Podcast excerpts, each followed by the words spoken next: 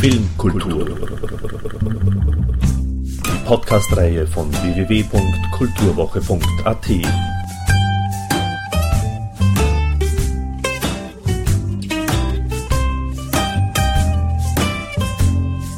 Präsentiert von Manfred Horak.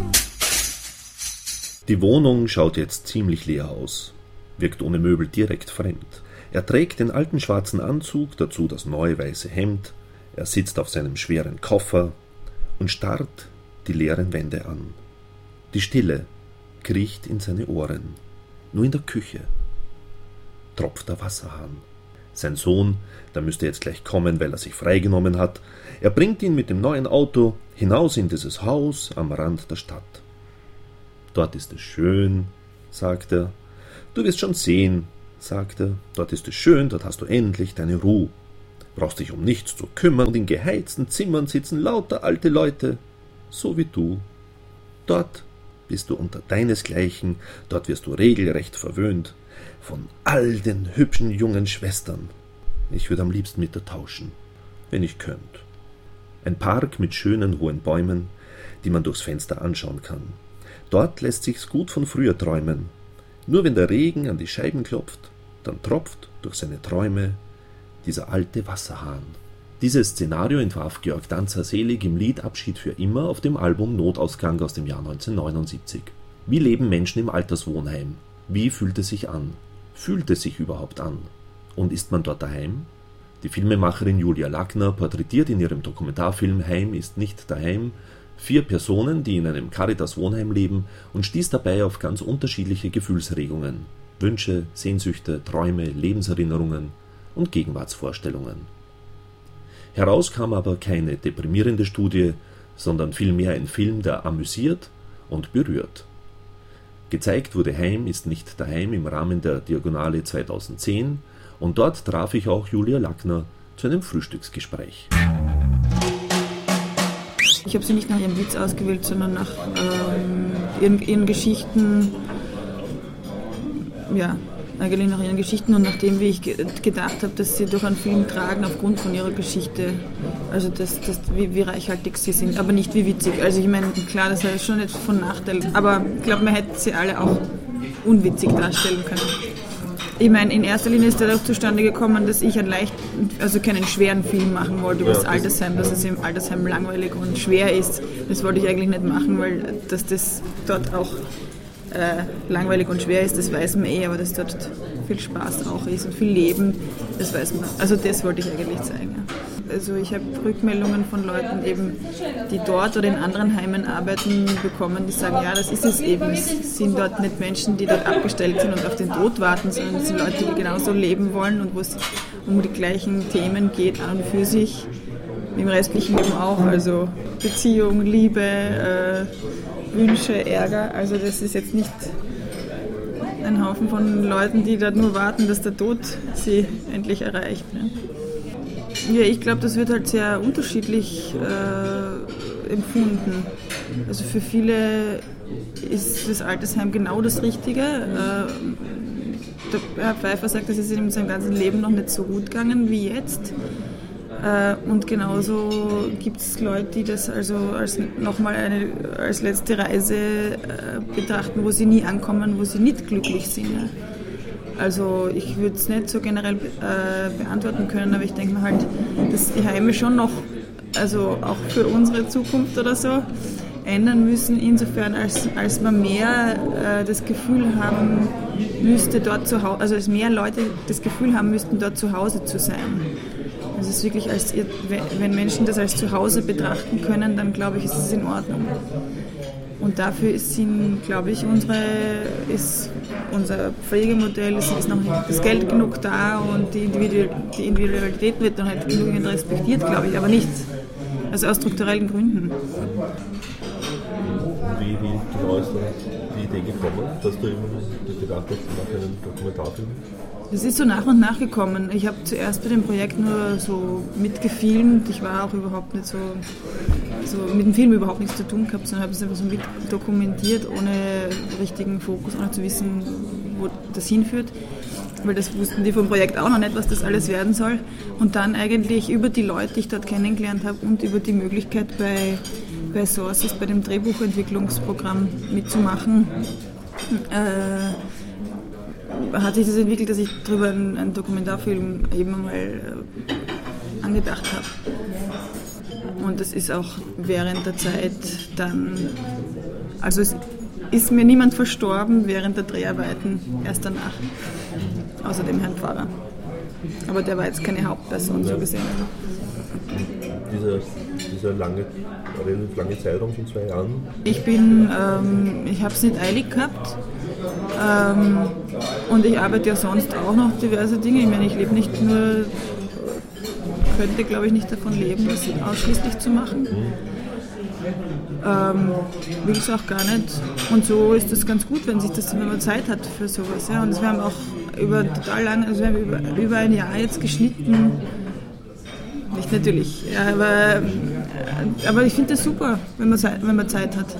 Ist ja kein eiliges Thema oder so gewesen, da musste nicht irgendwie schnell fertig werden. Ich habe das, hab das nie so irgendwie beabsichtigt oder angestrebt, Filmemacherin zu werden. Hat, das hat mir schon Spaß gemacht. Das ist also mein erster Film. Aber ich würde es schwierig finden, nur davon leben zu müssen. Ja, bin froh, immer verschiedene Sachen zu machen. Also, ja. Sozialen Auch, ja, aber im künstlerischen Bereich auch und ja. Was war dir besonders wichtig, dass im Film vorgestellt wird? Oder also ja, die Unterschiedlichkeit der Menschen. Also äh, eben äh, zum einen die Lebendigkeit, aber auch äh, die Lebendigkeit, die es, in, die es in diesem Altersheim gibt, aber eben die Unterschiedlichkeit von Menschen und ihren Bedürfnissen und Wünschen äh, darzustellen und in Bezug zu setzen zu ihrer Geschichte ein bisschen und zu ihrem Leben, äh, das sie bis jetzt gelebt haben und einfach auch zu schauen, ob das so ist, dass das eine logische Konsequenz hat, wie zufrieden und wie glücklich du sein kannst. Ähm, ja, wie, wie da die Zusammenhänge ausschauen ein bisschen. War dieser, diese Annäherung mit der Kamera und die Leute zu porträtieren, sodass die äh, Natürlichkeit sozusagen nicht wegfällt. Dort zu filmen, es war, nicht, also es war nicht schwer oder so. Aber wir haben, also ich habe schon ziemlich umgeschwenkt von meinem Konzept, eben gewisse Dinge abzuhaken, bin ich ein bisschen los, äh, habe ich losgelassen einfach um, ja, es hat, es hat mich angefangen zu stressen, als ich wusste, okay, jetzt habe ich, weil man hat immer nur so zwei Stunden am Vormittag, maximal, aber eigentlich ist da die Animation. Das heißt, da hat man dann eigentlich, wenn die Leute zur Animation gehen, danach noch eine halbe Stunde vor Mittagessen. Und am Nachmittag, aber da ist Kaffee und eigentlich muss man sich, man hat nicht so viel Zeitfenster, wo man wirklich ähm, ohne schlechtes Gewissen zu haben oder das Gefühl hat, man stört die Leute bei irgendwas, mit ihnen drehen kann. Und das, die, die Essenssituationen jeden Tag mitzufilmen ist auch nicht so interessant. Ja?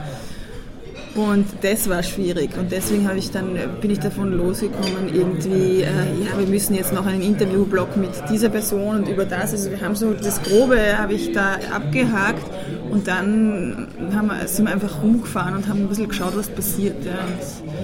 Und, äh, wir haben es uns ein bisschen leicht, wir haben es uns dann erleichtert. Und ich wollte auch zunächst mit den Leuten raus aus dem Heim an, an Orte, die für sie wichtig sind, also entweder in ein noch vorhandenes Zuhause, eine Wohnung oder eben, ja, also verschiedene Sachen hätte ich vorgehabt. Und äh, mit dem Herrn Pfeiffer wollte ich eben zum Zirkus, den der Sohn jetzt übernommen hat, fahren. Und es hat sich einfach herausgestellt, dass das überhaupt nicht passend war und der, er hat das auch abgelehnt und gesagt, damit ist er fertig. Und die Frau Oman wollte auch überhaupt nicht ihr Zuhause zeigen und ich habe dann das Gefühl gehabt, okay, ich muss, also es muss ich ja auch nicht. Also es geht um das Jetzt und wenn es so ist, ist es so. Also ich brauche das jetzt nicht oder so. Haben wir schon umgeschwenkt und dadurch war es nicht schwer, weil ich mich damit, ich damit klarkomme, wenn was anders ist, als man sich denkt. Aber so mit, mit anderen quasi Archivmaterial, also wie Fotos, Fotoalben? Ja, in so einem Fall, ne? Ist, ja. in einem Fall. Aber eben auch nur bei der einen Person, wo ich das Gefühl gehabt habe, dass die, die Vergangenheit wirklich wichtig für sie ist und einfach in, in, ihrem, in ihrer Gegenwart total vorhanden. Äh, bei den anderen, also die, die, die Pfarrersköchin kann sich ja wahnsinnig schlecht erinnern. Die kann, ist sich irrsinnig schwer überhaupt auch äh, über, über Vergangenheit zu sprechen und das nicht alles, dass sie das nicht alles durcheinander bringt. Und für die Frau Oman ist die Vergangenheit kaum ein Thema. Und vom Zirkusdirektor muss ich was wegnehmen. Ja, der, der, der hätte mir alles erzählt, natürlich stundenlang. Hat er auch, aber dann, dann habe ich mir gedacht, das ist auch nicht interessant eigentlich. Es ist lustiger, wenn, wenn man sich als Zuschauer ein bisschen was überlegen muss, was eigentlich der mit dem so los war. Ich wollte schon also vier unterschiedliche Leute relativ gleichgewichtig zeigen.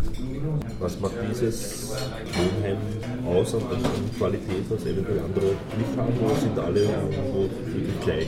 Nachdem ich das nicht, nicht irgendwie bewerten wollte, ich, bin ich dem auch nicht so nachgegangen. Also ich kenne nicht so viele andere Heime. Ich wollte jetzt auch nicht die Qualität des Heimes dort irgendwie darstellen oder in Frage stellen. Ich glaube, es ist ein offenes Heim, weil, also das ist mein Eindruck, das ist schön dort, dass, das, dass Leute ihre Wünsche äußern können. Äh, und äh, ich meine, der Pfeifer geht oft am Abend weg und dann stellen sie ihm einfach noch ein Essen warm und wenn er um elf in der Nacht heimkommt, kann er was essen jederzeit. Und wer anderer will eben, also Sonderwünsche werden total berücksichtigt, das finde ich, find ich schön und dass eben so Projekte und dass die alle, dass 35 Leute zur Premiere vom Film kommen, das finde ich einfach super, dass das Pflegepersonal da mitmacht und auch gern und dass die solche äh, Aktion, Aktivitäten wahrnehmen und ermöglichen. Das finde ich total schön. Wir haben dann nachher Besprechung gemacht und so und äh, also nicht jetzt, aber wie wir das das erste Mal angeschaut haben und sie haben, es war ein gutes Gespräch nachher. Sie haben gesagt, ja, so ist es. So, äh, sie haben sich wiedergefunden. Sie haben sich irgendwie, glaube ich, sich und den Alltag ganz gut dargestellt gefunden. Eben weil ja auch so Szenen drinnen sind, wo nicht so schön ist und ähm, ja, schwierig. Ähm, aber sie haben gesagt, na, es ist ja so. Ne? Und diese, diese Annäherung an die einzelnen Personen, die die Schau über einen noch längeren Zeitraum, ja, also zwei Jahre. Ja. Also seit, ich glaube seit dreieinhalb Jahren oder so sind wir dort, oder vier sogar. Das war auch notwendig. Notwendig, also für das. Ja, das glaube ich schon irgendwie. Ja. Also einfach so hinzugehen, ging auch.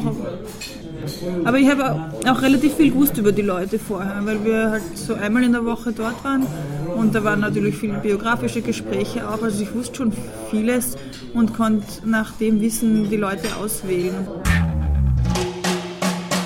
Kannst du dir vorstellen, im Alter dort oder in einem Wohnheim zu leben? Na, schwer eigentlich. Ja. Also aber auch, ich finde das, ich glaube, dass das deswegen auch so schwierig für uns zu denken ist, weil wir irgendwie nicht so Entbehrungen oder Einschränkungen haben leiden müssen, wie die Leute jetzt 90 oder 80 sind. Und dass du dann, dass du dann in so ein kleines Zimmer gesteckt wirst und umständlich sogar zu zweit, wo man nur mit, durch einen Vorhang von der anderen Person getrennt ist, es ist ja wirklich eine Krankenhausarchitektur, wo das Zimmer so offen ist. Jederzeit kann jemand reinkommen. Ich würde es schwierig finden, glaube ich. Mobiliar mitzunehmen ist dort fast nicht möglich, also ein bisschen. Aber an und für sich ist ja schon Bett, Kasten, Tisch, Stuhl, Lehnstuhl drinnen. Nachtkastel, dann ist eh schon ziemlich voll. Und äh, da, also so Bilder aufhängen und so, das geht schon. Und klar, aber, aber dass du da deine, dein Hab und Gut mitnimmst, das geht nicht. Ich meine, eine hat zum Beispiel eine total schöne Pendeluhr drinnen und so. Also manche nehmen sich schon bestimmte Stücke, glaube ich, mit. Eben, ich finde das, find das ja, das trifft ja dann, glaube ich, auch Leute, die ihr Leben lang kaum irgendwie eine Ortsveränderung hinter sich gebracht haben. Und dann nochmal sowas, ich finde das komisch. Also, weil es gab von Georg Danzer gab es mal ein Lied, eben über diese Situation, wo eben der, der Vater in dem Lied äh, darauf wartet, also aus das Fenster schaut halt irgendwie und halt quasi darauf wartet, abgeholt zu werden. Und der Sohn sagte, na, du wirst dich schon wohlfühlen, da wohnen lauter alte Menschen so wie du. Und ja, da gibt es halt die schönen Krankenpflegerinnen oder so. Krankenpflegerinnen jetzt schon sehen, also ich beneide dich, weil ich am liebsten tauschen, wenn ich könnte. Ja. Also, aber es ist nicht ein total trauriges Lied, also so ein bisschen Panzer, ja. oder abgesungen hat. Und ich mir das auch noch super vorgestellt. Ja. Und das irgendwie, ja, also so der letzte Schritt, also man weiß, Ja, sicher. Dann, aber dann sagen wieder einige, es ist so super, weil man einfach auch nicht allein ist. Ja? Das zu Hause vielleicht viel einsamer, also dass, dass man zu Hause viel einsamer ist und viel verwahrloster und das, äh, mein, das ist schon, es hat schon viele positive Seiten auch, die man sich, da kommt die Friseurin hin, die Leute sind immer gepflegt, die Sachen sind gewaschen, es stinkt nicht.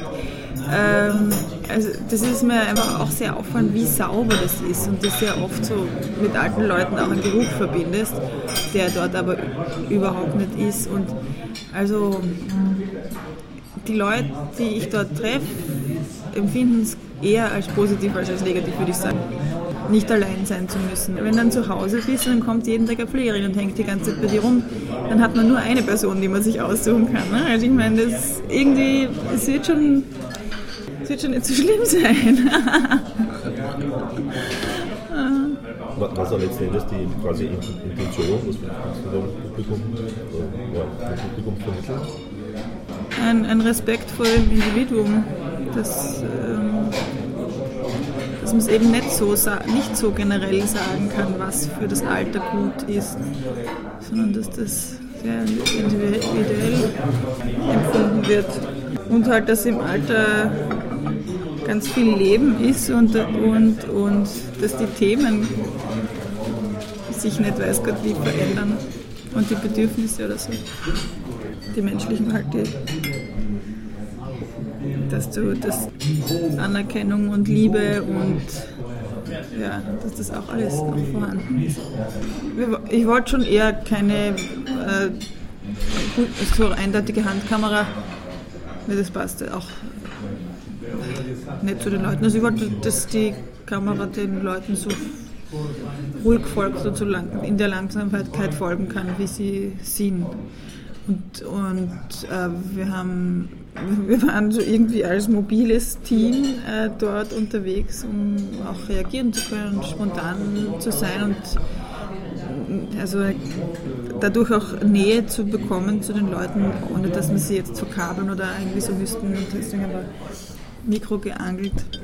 Es gibt ein paar Sachen, die zusätzlich stattgefunden haben, klar, aber eher Sachen, die nicht stattgefunden haben, weil der Zirkusdirektor hatte angekündigt zu heiraten. Das war auch für mich ausschlaggebend, überhaupt den Film zu machen, weil ich mir gedacht habe, das ist genial, dass jemand aus dem Heim weg heiratet. Ne?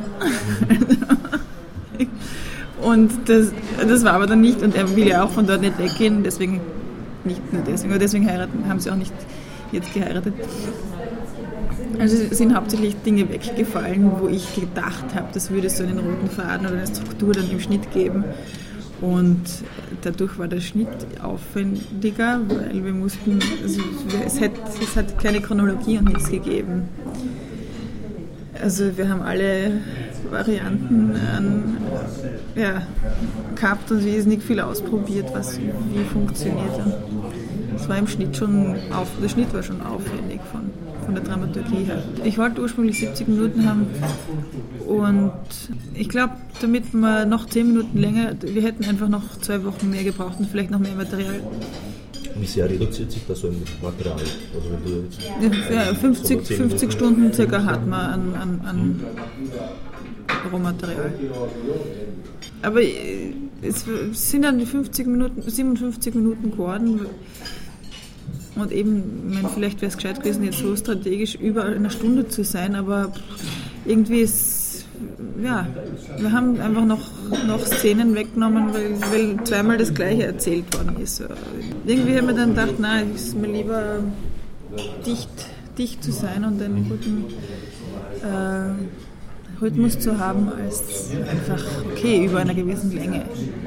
Oder eine weitere Person mit aufzunehmen sozusagen als Na gut, das wäre nicht gegangen, weil dann hätten wir, also, ich meine, das haben wir nicht gedreht, ganz einfach.